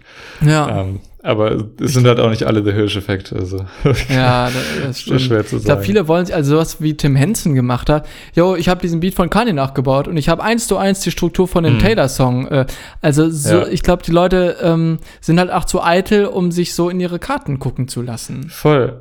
Ja, Ja. Ich, ich wünschte mir irgendwie, ne, wir, wir haben ja in der dritten Folge so ein bisschen darüber geredet, wie offen wollen wir sozusagen Interpretationen lassen oder, oder äh, irgendwie so, wie ist die Musik irgendwie magischer, wenn wir, wenn wir es einfach so offen lassen und so. Ich finde es eigentlich viel geiler, äh, also ich, ich, lasse mir auch nicht alles erklären, so, aber weil es ist ja immer noch mein Kopf, der das letztendlich verarbeitet, aber ich finde es so viel geiler, wenn wir einfach viel mehr Perspektive kriegen können. Ich finde, Raw Reynolds hat mal, äh, also der Sänger von Eda Shakari, die haben mal ein, einfach ein Buch veröffentlicht, Dear Future Historians, ich glaube nach dem fünften Album, wo jeder Shikari-Text drin steht und äh, zu allen Songs quasi Erklärungen Hm. sind. Und das Buch heißt einfach Dear Future Historians. So von wegen, ja, hier, erforscht uns mal. Ja. Guckt mal, was wir damit gemeint haben. So, das finde ich voll krass, ähm, dass die da, also, ne, ich, ich finde das auch ähm, sowohl, wenn du das jetzt auf einer textlichen Ebene machst wie Raw Reynolds, aber auch ähm, wenn du es wie Polyphia die Musik erklärst, finde ich das ein ganz klares Statement irgendwie. Ich finde meine Arbeit so interessant, ich will quasi jedem erklären, wie ich das gemacht habe Mhm. oder das, ähm, das soll irgendwie die Welt vielleicht auch nachvollziehen können, damit, ähm, weiß ich nicht, ich, ich würde gerne noch mehr in die Ecke hören, weil das ist ja, also es ist ja wirklich, ähm, wenn wir uns über die Zukunft der Instrumentalmusik äh, unterhalten, das, was der Instrumentalmusik halt mangelt, ist irgendwie Zeitgeist. So, Ja. Jazz ist nicht, Jazz ist nicht zeitgeistig, Klassik ist nicht zeitgeistig, Post-Rock eigentlich auch nicht mehr. Ähm, so, Eigentlich ist Polyphia fast die einzige Band, die einem einfällt, die Instrumentalmusik macht, die zeitgeistig ist, oder? Ja, ich, ich wüsste keine andere. Ja. Wirklich. Es ist total Ähm, heftig.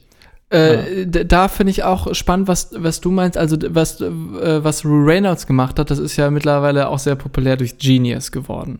Mhm. Und ich habe ja so ein bisschen äh, Problem Mhm. mit diesen Ja, ganzen ja. Genius-Sachen. So nicht, weil ich das an sich schlecht finde, sondern weil ich oft das Gefühl habe, das wird dann als die einzige valide Interpretation des Textes Mhm. genommen. So. Aber wir haben darüber Ja. schon, hört in unsere ja. Touché Amore-Folge rein, da haben wir schon darüber geredet. Mhm. Ähm, aber ähm, es gibt natürlich äh, da auch schon so ein Missverhältnis und ich glaube, das steht dann irgendwie auch exemplarisch für äh, Instrumentalmusik versus ähm, Musik mit Instrumenten, aber auch Gesang, äh, dass es sowas total oft gibt mit Genius und dass die auch entsprechend geklickt werden und auch in Interviews wird ja auch meistens mit den Bands über die Themen oder Texte geredet. Voll. Ähm, Auch weil das einfach irgendwie ne, greifbarer ist. Aber ähm, ein Format wie Genius für Musik gibt es ja irgendwie Mhm. nicht. Äh, was Nee. genau was das, was, was du sagst, was, was Tim Henson ähm, äh, gemacht hat, das gibt's ja eigentlich gar nicht. ja. Nee, gar nicht. Gar nicht. Total spannend. Und ja. Ich, ich würde vielleicht noch mal auf einen anderen Aspekt auch noch eingehen, Mhm. ähm, weil ähm, ich äh, auch noch mal betonen möchte, was, ne, okay, wir haben gesagt, der, der Sound ist irgendwie zeitgeistig und äh, natürlich allein durch die Tatsache, dass er instrumental ist, natürlich trotzdem anders, obwohl er sich dem Zeitgeist bedient. Ähm, aber was ähm, was ich finde, was dieser, dieser, dieser, dieser Ansatz dem Zeitgeist-Sound eigentlich hinzufügt, das kann man extrem gut beobachten im Track So Strange. Das ist der einzige, der ähm, zumindest ähm, ganz kurz passagenweise so tatsächlich äh, Gesang hat. Ja. Und aber auch richtig geil, man, auch richtig, richtig catchy. Ja, total, total gut.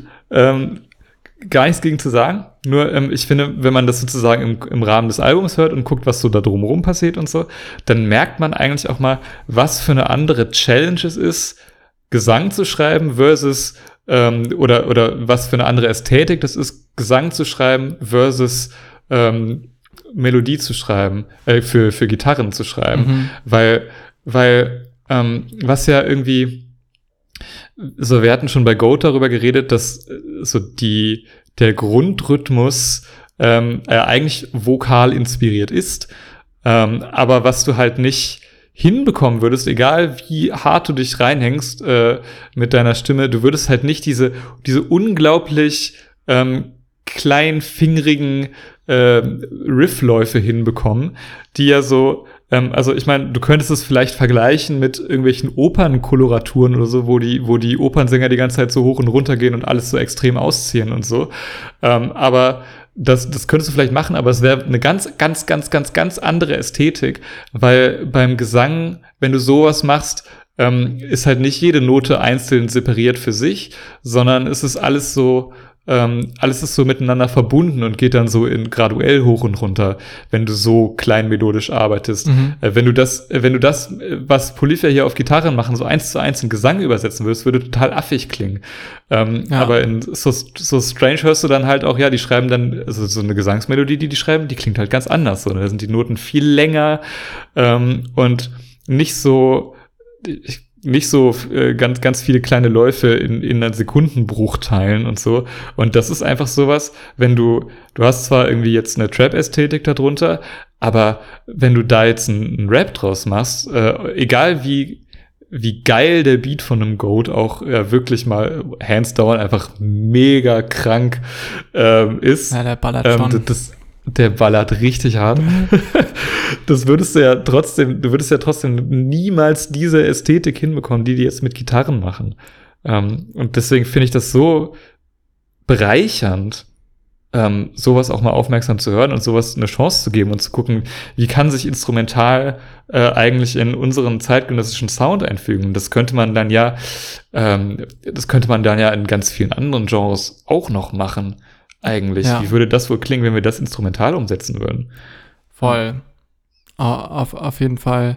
Ähm, das Schöne ist ja, dass die, oder dieser Approach, den die Band hat, dass der äh, natürlich auch insofern äh, belohnt wird, als dass die sehr, sehr erfolgreich sind damit, beziehungsweise mhm. einfach äh, für, dafür, dass es eine Instrumentalband ist, sehr erfolgreich sind. Also sie haben schon ja. viele, viele Millionen Klicks auf Spotify und YouTube und so. Und das mhm. ist schon, glaube ich, relativ äh, ungewöhnlich, wenn du so eine Mucke machst. Beziehungsweise wenn ja. du halt die, dieses Genre der Instrumentalmusik machst.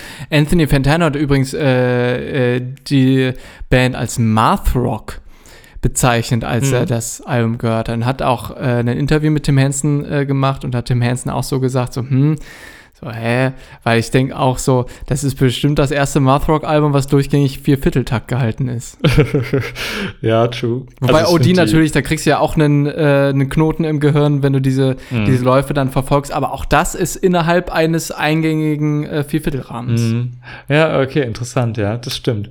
Also ich finde, ich kann, kann die Assoziation schon verstehen, weil so die, die Gitarrenmelodik halt sehr ja, ja. Math-Rock-mäßig ist, so, ne? Aber ja, doch, das ist äh, ein guter Aspekt.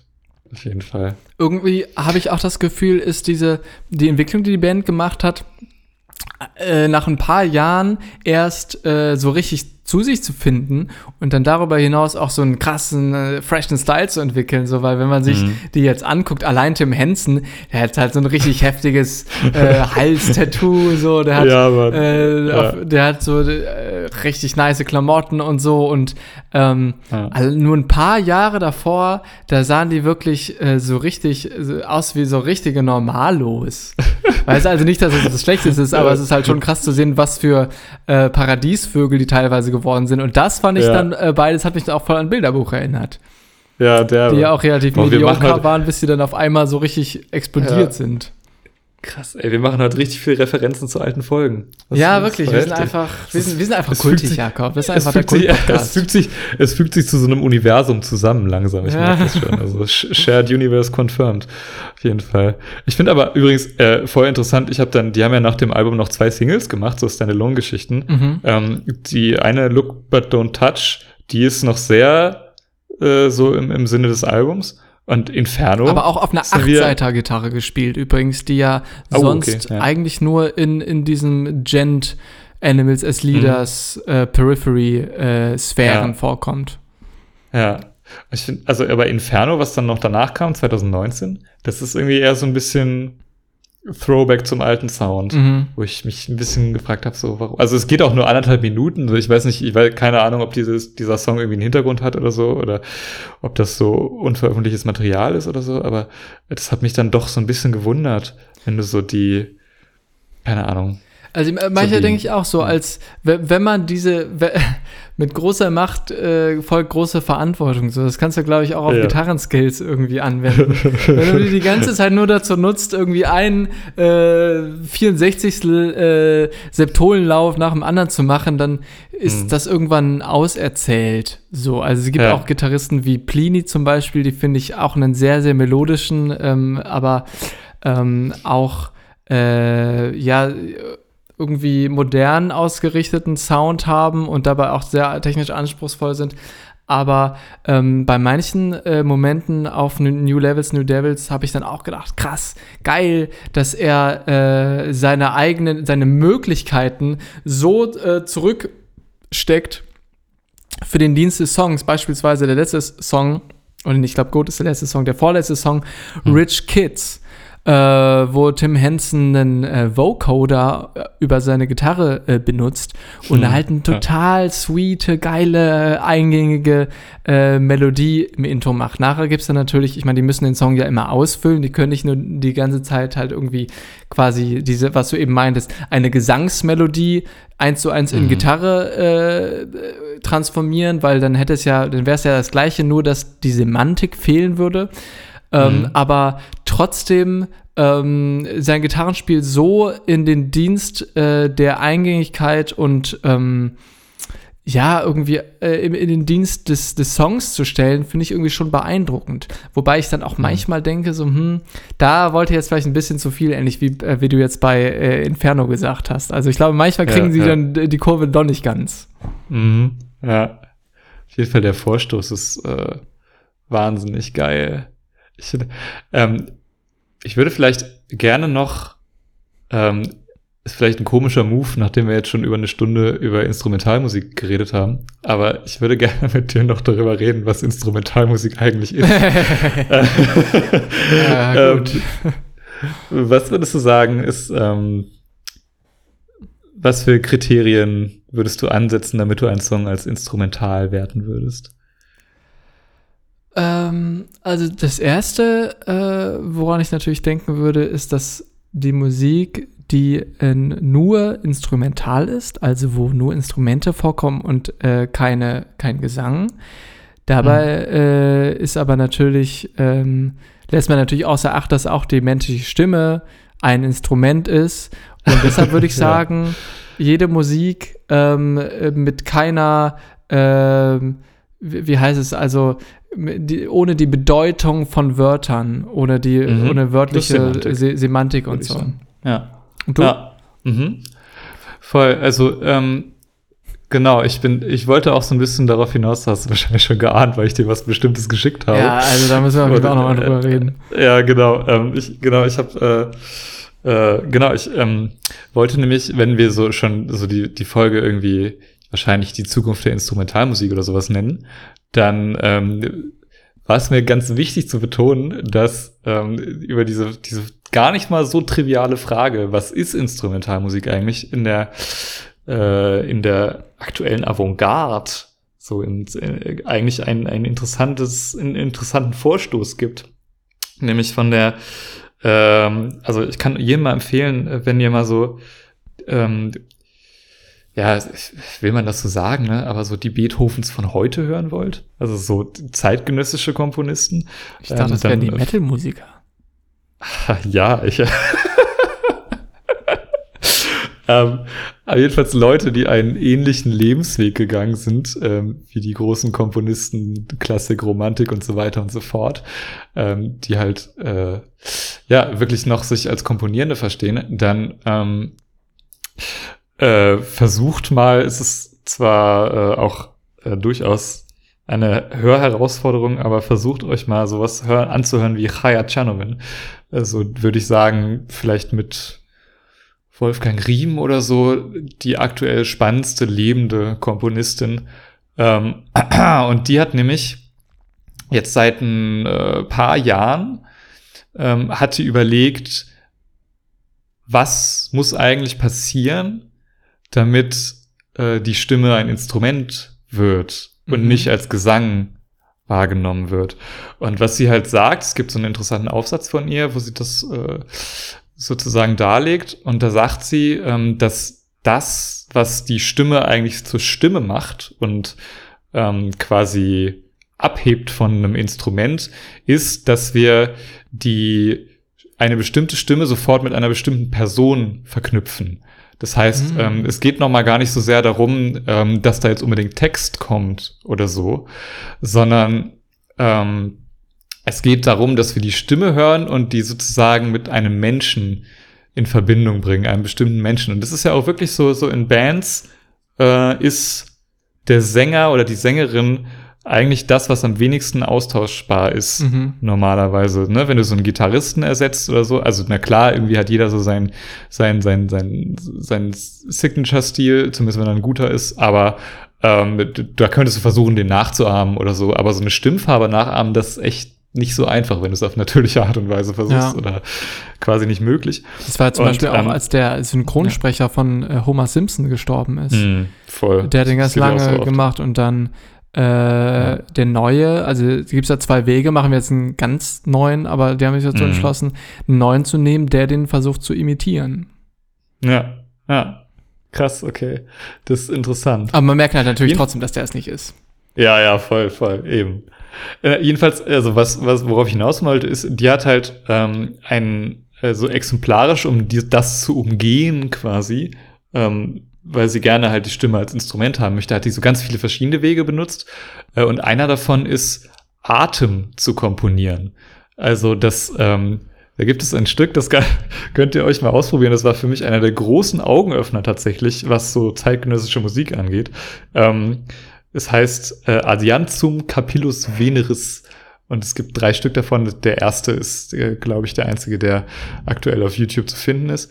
Ähm, und da, genau, da ist halt ein, ist ein Solo für Stimme und Atem. Und sie sagt halt, dadurch, dass wir, dadurch, dass wir dadurch, dass wir Atem komponieren, äh, geht ja die Stimmfarbe weg. Also wenn ich jetzt ins Mikrofon atme, dann hört man ja nicht mehr, dass ich dass ich das bin, sondern äh, das ist erstmal nur so ein etwas etwas Aber ist das so? Kann man auch nicht sozusagen. so atmen, dass man das versteht?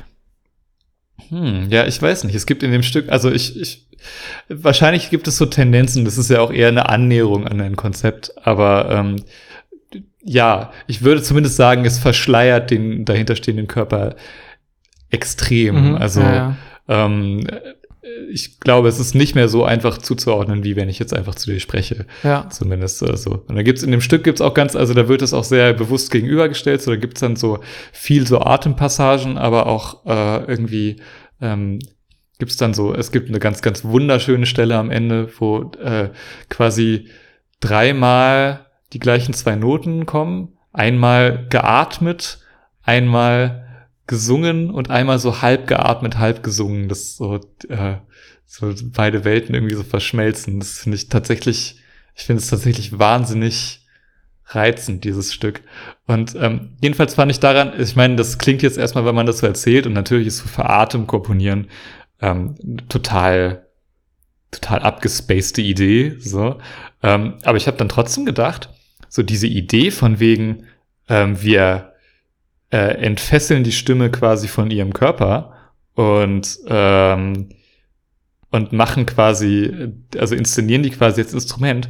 Das passiert im Post-Rock auch. So, äh, wenn man sich mal vom äh, letzten PG Lost Album den Song E22 anhört, der ist so rumgebaut, um so ähm, verzerrte, also textlose, aber verzerrte Vocals Äh, und die sind halt äh, so mit so Effekten halt so bearbeitet, dass man sich, ähm, so ich mir zumindest beim ersten Hören nicht ganz sicher war, höre ich da gerade einen Synthesizer oder höre ich eine verzerrte Stimme. Ah ja. Ähm, und das finde ich ist im Grunde so natürlich ganz anders umgesetzt, aber es ist so derselbe selbe Ansatz irgendwie. Das heißt, ich glaube, ähm, Instrumentalmusik kann auch, wie du sagst, ne, die, die Stimme inkludieren. Man muss sie nur irgendwie sozusagen von dem, dem dazugehörigen Körper lösen und die so als Werkzeug benutzen. Das, äh, Voll. Äh, ja. Da fällt mir auch direkt äh, Kollege Kanye West ein, der auch mhm. auf dem Song Runaway äh, des Albums My Beautiful Dark Twisted Fantasy ähm, besagten Effekt benutzt hat, den ich eben genommen habe, nämlich Autotune und eine ganz starke Verzerrung. Und dadurch kriegt mhm. es eben diese Charakteristik, da haben wir auch schon bei, äh, schon wieder ein kleiner Rückruf, ähm, in unserer ja. Bilderbuchfolge drüber geredet, weil die sich dieses Effekts auch gerne mal bedienen. Ja. Aber da kann man dann auch nicht mehr ähm, unterscheiden, ist das jetzt eine, eine, eine Stimme oder ist das ähm, äh, mhm. oder, oder ist das schon ein Instrument? Ja, ja, voll. Genau, deswegen. Äh, du hast hört, mir aber auch ein ganz, was ja. ganz Abgefahrenes geschickt. Ähm, Aha. Ich, ich, Adiantum. Ja, das ist genau das, was ich gerade meinte. Das Ach so, aber äh, das, da habe ich äh, nur quasi die Stimme. Also das war das auch mit dem Atmen? Ja. Oh, wirklich? Ich habe ich hab da nur diese Stimme gehört. Diese Stimme? Also das. Ah ja, genau, ja, das kommt so ein bisschen, aber gerade am Anfang, es geht am Anfang so los. Ah ja, okay. Also, also ich genau muss sagen, so, mich hat, ja. ja das ganze Ding relativ kalt gelassen. Ähm, mhm. Aber ich kannte natürlich auch den Hintergrund nicht. Ähm, ja. Aber du hast dich wahrscheinlich extra so ein bisschen im Dunkeln tappeln lassen, äh, damit, ja, damit, du dir jetzt besonders clever vorkommst, wenn du mir das jetzt erklären kannst. jetzt fühle ich mich genauso dumm wie alle unsere ZuhörerInnen. Spaß. Spaß. Julius. Ah, komm, Leute. Boah. Du bist aber auch hart Voll am Flexen geworden. Podcast immer. Ne? Du bist hart am Flexen immer so, ja, Digga, wir sind Dine, wir kennen uns aus, ne? Ja, ja. Ich bin wie Harald Schmidt, ich verachte meine Zuhörerschaft. Ja, auf jeden Fall. Oh mein Gott. ähm, nee, Quatsch. Ähm, ja. Aber äh, findest du denn wirklich, also bei sowas muss man sich ja wirklich die Frage stellen, ist das nur als Experiment irgendwie interessant? Ist nur der, mhm. der, der Sachverhalt auf einer Metaebene spannend? Oder mhm. ist das ganze Ding wirklich als Musik irgendwie genießbar? Ich, also ich, tatsächlich, das Stück kann ich total genießen. Okay, krass. Ich, ich finde es ich find's großartig. Ja, dann packe ich das mal ähm, in die ähm, Playlist, dann kann sich das Ja, auf jeden Fall. Auf jeden Fall. Die hat das auch ganz viel noch, also vielleicht ist es, ähm, ich weiß nicht, ich finde es eine extrem schöne, es heißt ja auch, der Untertitel ist Studie der Fragilität. Das finde ich auch sehr äh, treffend irgendwie. Aber ich kann ja, ich kann mir das tatsächlich ganz gut geben. Ist auch nicht so, es ist ja auch nicht so wahnsinnig lang. Also es geht nur acht Minuten, mhm. glaube ich. Ähm, also ist ich, ja nichts für wenn man, Instrumentalverhältnisse. Ja, ja. Also selbst wenn man, selbst wenn man, ähm, keine Ahnung, ich kann auch gut verstehen, wenn jemand da ich, ich habe tatsächlich noch nie jemanden getroffen, dem ich das gezeigt habe und der so ähnliche ästhetische Empfindungen hat wie ich.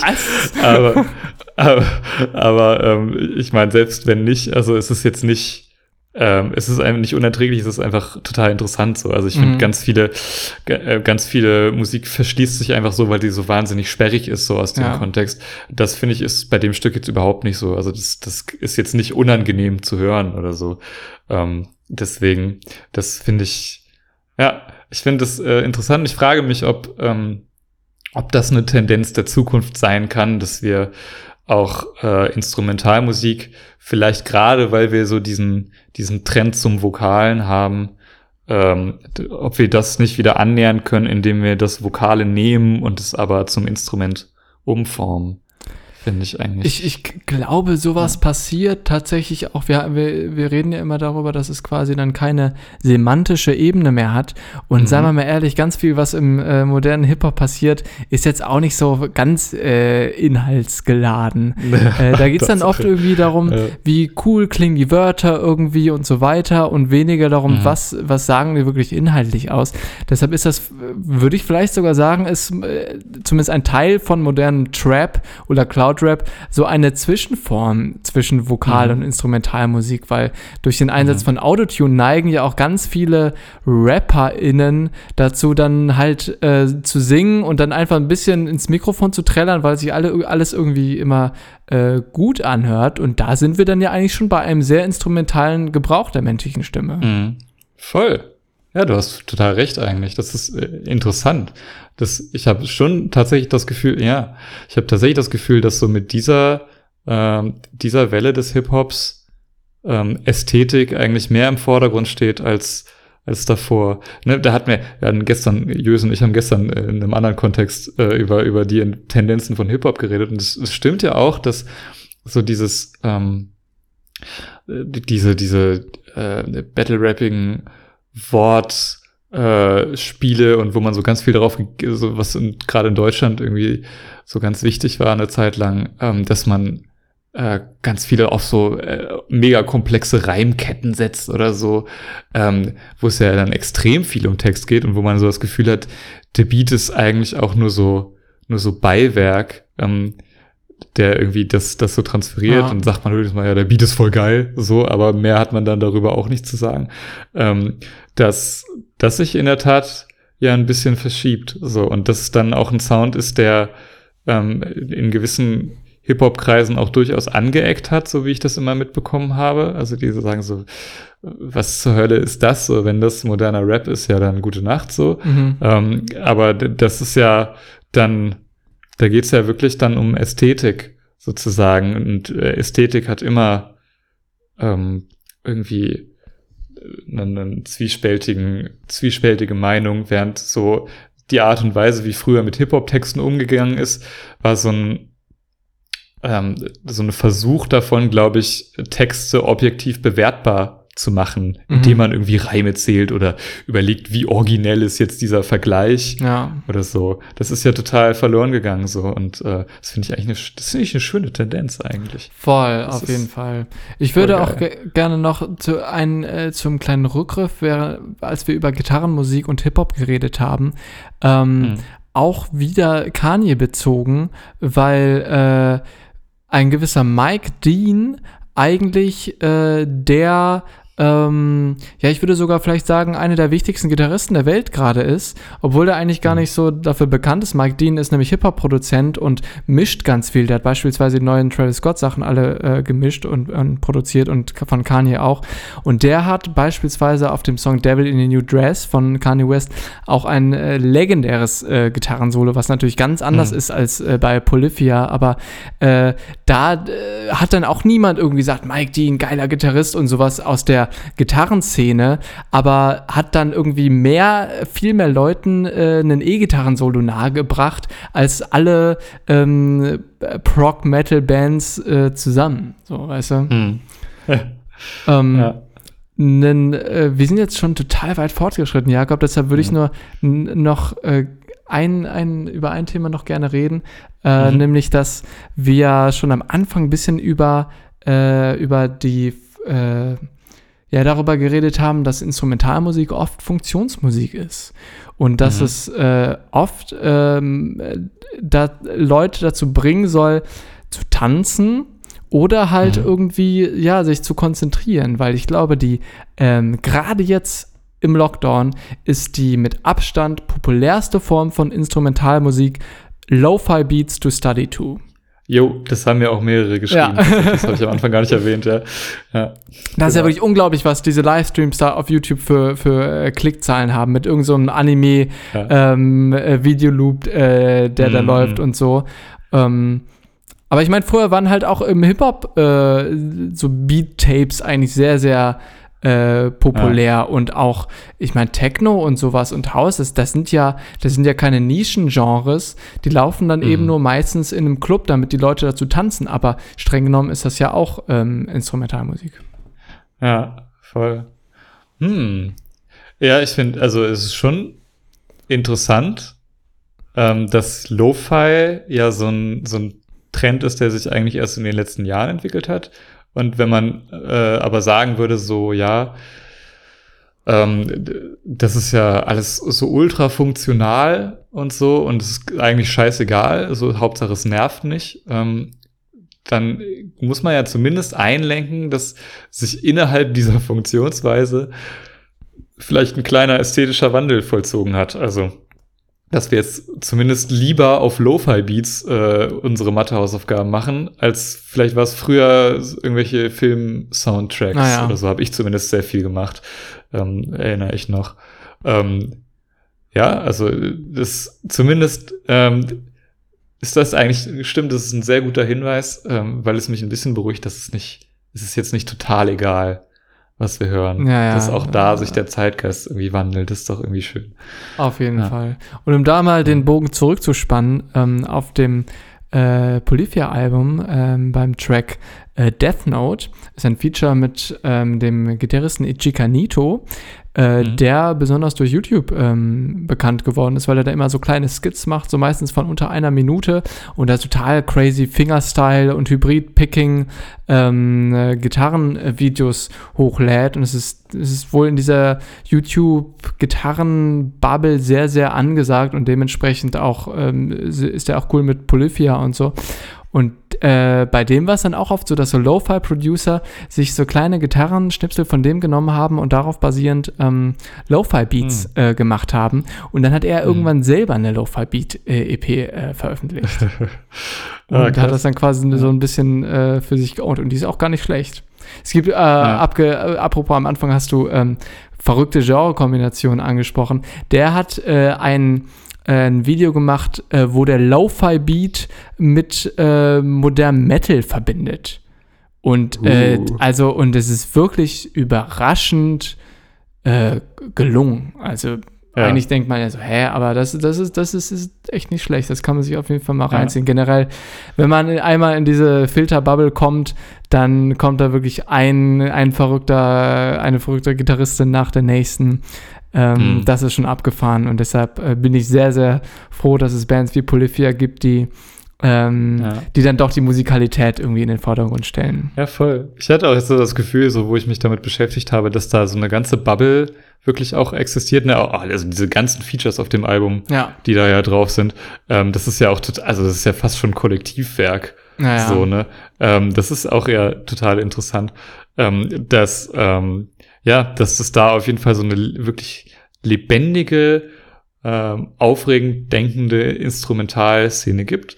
Und vielleicht ist äh, New Levels, New Devils jetzt so das erste so richtig fette Ausrufezeichen äh, aus dieser Ecke, wo wir wirklich äh, sagen können, okay, das könnte eine Richtung sein, ähm, die uns äh, vielleicht in Zukunft noch öfter begleiten würde. Ne? Das ist einfach, also ich glaube, das ist wirklich ein, das ist ein Benchmark-Album, wirklich. Mhm. Ich kann mir ganz vorstellen, dass das ganz, ganz viele ähm, Leute inspirieren wird, Instrumentalmusik mal neu zu denken.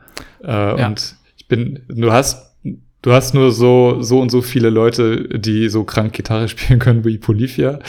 Deswegen, ähm, who knows, ne, wer das wie aufgreifen wird, aber so diese Grundidee, ähm, die finde ich so spannend und hoffe, dass wir da in Zukunft noch, noch weiter dran bleiben werden und dass es nicht, nicht wieder wie bei, ne, wo wir anders schon gesprochen haben, bei, wie bei anderer Instrumentalmusik, wo das dann so gimmicky wird. Ähm, hier ist ja zumindest mal ein ganzes Album so eine Idee durchgezogen worden und äh, ich würde gerne, dass das ein neuer Sound wird. Voll. Ja. Ich meine, äh, die checken es halt auch äh, in den außermusikalischen Bereichen irgendwie den Zeitgeist mitzunehmen. Mhm. So Stichwort Ja, Community, weißt du, Tim Henson hat ein eigenes Discord, ähm, die Leute connecten sich, was du meinst, da ist dann wirklich so eine Szene irgendwie entstanden, obwohl sich da ja niemand, äh, also die treffen sich ja nicht in ihren, in irgendwelchen AZs und quatschen dann Mhm. über die neuesten Bands, das spielt sich ja zu 100% im Internet ab, ist zu 100% Ja. international, dezentral und äh, das Ja. ist ja eigentlich auch was, was man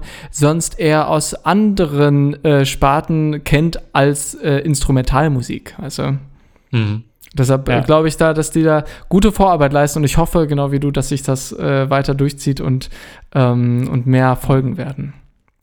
Ja, okay. Ist das ein Also, Schlusswort, äh, Jakob? die- Das ist ein Schlusswort. Ich würde, genau, ich würde gerne sagen, liebe Hörerinnen und Hörer, ähm, merkt euch unsere Worte. ja, Wir haben gerade wir die, wir haben gerade über die Zukunft, wir haben gerade über die Zukunft besprochen, die jetzt schon äh, von 2018 ist, aber egal. ähm, also, ähm, Ich hoffe sehr, ja. Und es ist echt, echt interessant, ähm, sich mal Gedanken darüber zu machen, wie, also vielleicht jetzt, ich meine, das ist, wir sind bis paar Jahre zu spät, aber ähm, mal live mitzuverfolgen, wie ein Sound möglicherweise revolutioniert wird. Mhm. Das finde ich, äh, ist doch super geil, in was für einer Zeit wir leben, oder? Es war nicht alles schlechter früher. So. äh, alles besser früher. Es war nicht alles besser früher. Pardon. ja. Ey, ähm, ja, ist äh, dann, äh, was, was wollen wir noch sagen? Hört Polifia, hört Polifia sehr aufmerksam. Ja, voll. Auf jeden Und Fall. schickt uns gerne ähm, noch, ähm, kommentiert gerne unter Instagram, äh, unser, unter ja. unseren Instagram-Posts, was genau. ihr meint. Oder schickt uns eine Privatnachricht, falls ihr wollt, dass das, dass euer geistiges äh, Eigentum äh, ver, äh, ver ähm, wie ist das Wort? Veruntreut wird. ja, ich bin, äh, ja, ich bin total gespannt, was ihr dazu denkt. Ähm, das war für mich auch eine total neue Welt, deswegen ähm, bin ich gespannt, ob wir vielleicht euch auch eine neue Welt eröffnen ja. konnten. Und Shoutout an, an Marvin Fischer, meinen Bandkollegen, der mich an diese Band rangeführt hat. Ich hatte die ah, sonst geil. auch nicht äh, auch nicht erkannt. Oh, also ja. Also vielen Dank dafür. Ja, wir sollten einfach, wir sollten einfach jetzt, ich, ich habe letztes Mal auch schon äh, einen, einen Ruf raus an, an Felix gegeben. Das heißt, wir sollten jetzt einfach mal äh, jeder Folge den Menschen danken, die uns diese Musik auf Stimmt, irgendeine Weise nahegebracht ja. haben. Wenn es denn geht. Oh Mann, das ist ja interessant, mal Da musst du mir jetzt, jetzt mir danken eigentlich. Ja, danke, Julius. Ja, gerne. Danke. Danke, danke, danke. Schick dir Blumen. Ja. Alles klar, Leute, bis äh, zum nächsten Mal. Schön, dass ihr, genau. schön, dass ihr dabei wart. Ja, Hat uns genau. Spaß gemacht. Und äh, folgt der, folgt der Hands-Down-Playlist und so, ne? Yes. Ihr wisst Bescheid. Macht's gut. Ciao. Ciao.